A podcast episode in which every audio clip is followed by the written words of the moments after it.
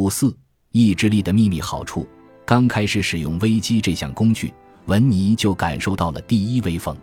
他突然跑来找我，告诉我他已经回去工作了，在加州帕萨迪纳市的一家小型俱乐部有现场演出。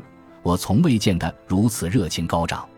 我现在有点不一样了，不在乎是否有大人物出现，甚至不在乎观众的反应。以前在事情做得差不多的时候，我就会停下来，但现在我想做得越来越好。一听到这里，我就知道某件重要的事情已经发生了。文尼又开始工作了，这很好，但这一次还有更深层次的变化。文尼已经迈出了他的一大步，他远离了消费者的肤浅生活，进入了一种全新的生存方式。他成了一名创造者。一个消费者会期望用最少的努力换得回报，最好是不用付出任何努力。他只关心从这个世界得到了什么，而不是能为这个世界增添什么。他肤浅的生活，关注点从一个事物上跳到另一个事物上，他的能量四散开去，就像洒在桌面上四处流淌的牛奶。他对这个世界没有任何影响。当他在地球上的时间结束时，他仿佛从没活过。创造者不会接受那样的命运，他所做的一切都是为了对世界产生影响。他有自己的一套准则，这套准则确保了他的目的。他不接受自己所在的世界的现状，会把本不存在的事物带到世界上。他不随波逐流，而是为自己设定路线，忽略其他人的反应。他抵制肤浅的干扰物，持续专注于自己的目标。即便必须牺牲当下的满足感，也在所不惜。任何人都可以按照这套准则生活，但很少有人能做到。这意味着让你的生命为更高动力服务。这些动力在生命的表面是找不到的，它们位于生命深处。创造者的能量就像钻机一样，能钻透石头。尽管艰难，但创造者会收到数倍于努力的回报。要成为创造者。你不一定非得成为艺术家，你可以在任何人类活动中为世界增添一些东西，即使那是最为例行公事的活动。你的工作，你为人父母的角色，你的人际关系，你对社区的贡献。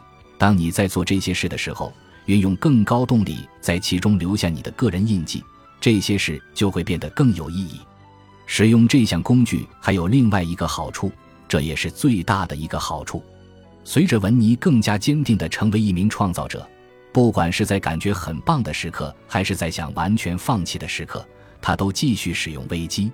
几个月后，他意识到自己正经历着一种全新的体验，他很开心。从我的角度来看，这个变化是惊人的。看着他的眼睛时，我再也看不到一个死死盯住我的愤世嫉俗的叛逆青年。取而代之的是一个向世界敞开心扉的成年人。他最担心的事也没有成真，他仍然很风趣。但现在，他没有把幽默作为对抗全世界的武器，而是把它作为礼物送给别人，让别人开心。这也让他很开心。另一个惊人的变化是别人对他的反应。他发现自己越快乐，就有越多的人被他吸引。只要是他演出的夜晚。俱乐部的气氛都会变得热烈，这对他来说是令人兴奋的经历。过去他们笑是因为知道我讨厌他们，我放弃了这一点，并试着去爱他们，结果他们笑得更大声了。你知道吗？我更喜欢这种感觉。他坦率地把自己的转变归功于危机。医生，我猜了一百万年，万万没有想到，幸福的秘诀就是整天想着死亡。文尼把人类过去一万年的精神智慧浓缩成了一个笑话。他已经真正成为一名创造者。当你立志成为一名创造者时，一切都会改变，甚至你阅读本书的方式也会改变。我们已经解释了消费者会如何阅读它。快速而肤浅的浏览书中是否有不费力气就能获得的神奇能量来源？诚然。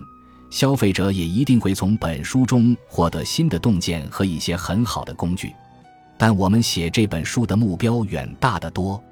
我们想要改变你的生活，真正改变它，不只是说说而已。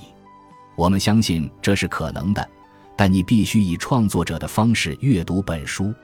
作为创作者，你不会寻求暂时的刺激，也不会渴望成为你所在的街区第一个掌握某些新技能的人。你会慢慢地、深思熟虑地读这本书，因为你需要更高动力的帮助。你不会想要停用这些工具，因为你想做的事情需要靠他们赋予你的力量才能完成。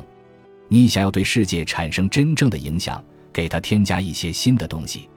对创作者来说，我们所写的不仅仅是一本书，这是一本你会一遍又一遍阅读的指南，就像建设者使用的建筑蓝图一样。只不过你不是在建造一座新房子，而是在建设一种新生活。对我们来说，每一位读者都是潜在的创造者。正是这种可能性驱使我们成为本书的作者。我们不满足于你读完整本书，也不满足于你时不时的使用其中几项工具，甚至不会满足于你觉得本书鼓舞人心，并把它推荐给你的朋友。只有当你在读完本书后，不断的使用工具时，我们才成功了，如此一来，你就会成为一名创造者，这就是我们的目标，也应该是你的目标。本集已经播放完毕，感谢您的收听，喜欢请点赞关注主播，主页有更多精彩内容。